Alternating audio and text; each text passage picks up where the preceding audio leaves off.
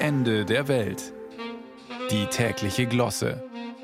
Ein Podcast von Bayern 2. Der Typus des Narren ist ja vermutlich so alt wie der Mensch an sich, und wer könnte sich derart erheben, zu behaupten, von aller Narretei frei zu sein?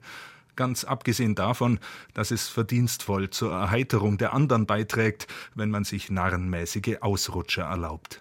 Wie wichtig das Narrische für uns als Gesellschaft und die kulturelle Fortentwicklung ist, zeigt sich ja außerdem in der kalendarisch fest verankerten närrischen Zeit, deren Beginn und Ende viel zuverlässiger sind als beispielsweise der Frühling oder, sagen wir, der Schnee zu Weihnachten. Während die Inuit, wie es ja immer so schön heißt, 40 Wörter für den Schnee in allen seinen Daseinsformen haben, verfügen wir vermutlich über 400 Wörter für alle Arten des Narrischen.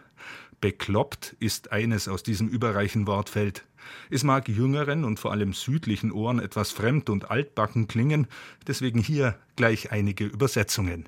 Deppert, bescheuert, behämmert, gaga, beknackt oder auch meschugge, ein wunderbares Wort aus dem Jiddischen, alles wahlweise steigerbar mit mega.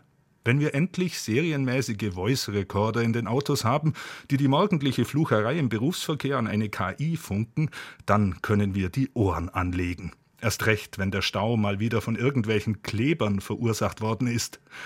Dem nicht gerade für seine Geistesblitze bekannten Bundeskanzler ist jetzt in seiner hanseatisch mega coolen Art aber mal ein richtiger Knaller gelungen. Er finde es völlig bekloppt, sich irgendwie an ein Bild festzukleben oder auf der Straße.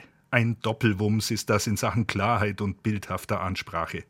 Das aus hiesiger Sicht als Fremdwort einzustufende bekloppt kommt aus dem Niederdeutschen und meint so viel wie beklopft, also wohl jemanden, die der einen Hau hat oder etwas gegen den Schädel bekommen hat, so dass Fehlschaltungen im Hirn hervorgerufen wurden. Behämmert könnte man südlicher auch sagen. Etwa wie der, der nach zweimaligem Berufsverkehrsstau am Tag mit dem Auto ins Fitnessstudio fährt, dann den Aufzug in den dritten Stock nimmt und aufs Laufband geht? Oder bei der Bahn, die notorisch verspätet Verluste schreibt, aber dem Vorstandschef das Gehalt verdoppelt? Es ist so eine Sache mit der Narretei, und wir wollen jetzt nicht die positive Unvernunft rühmen, die Kant hervorgehoben hat. Sein Münchner Philosophenkollege Schelling hat es in einen lateinischen Satz gegossen.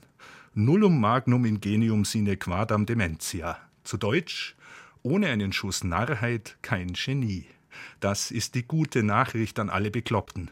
Und wir Normalos wissen mal wieder nicht, wie es der Bundeskanzler nun wirklich gemeint hat.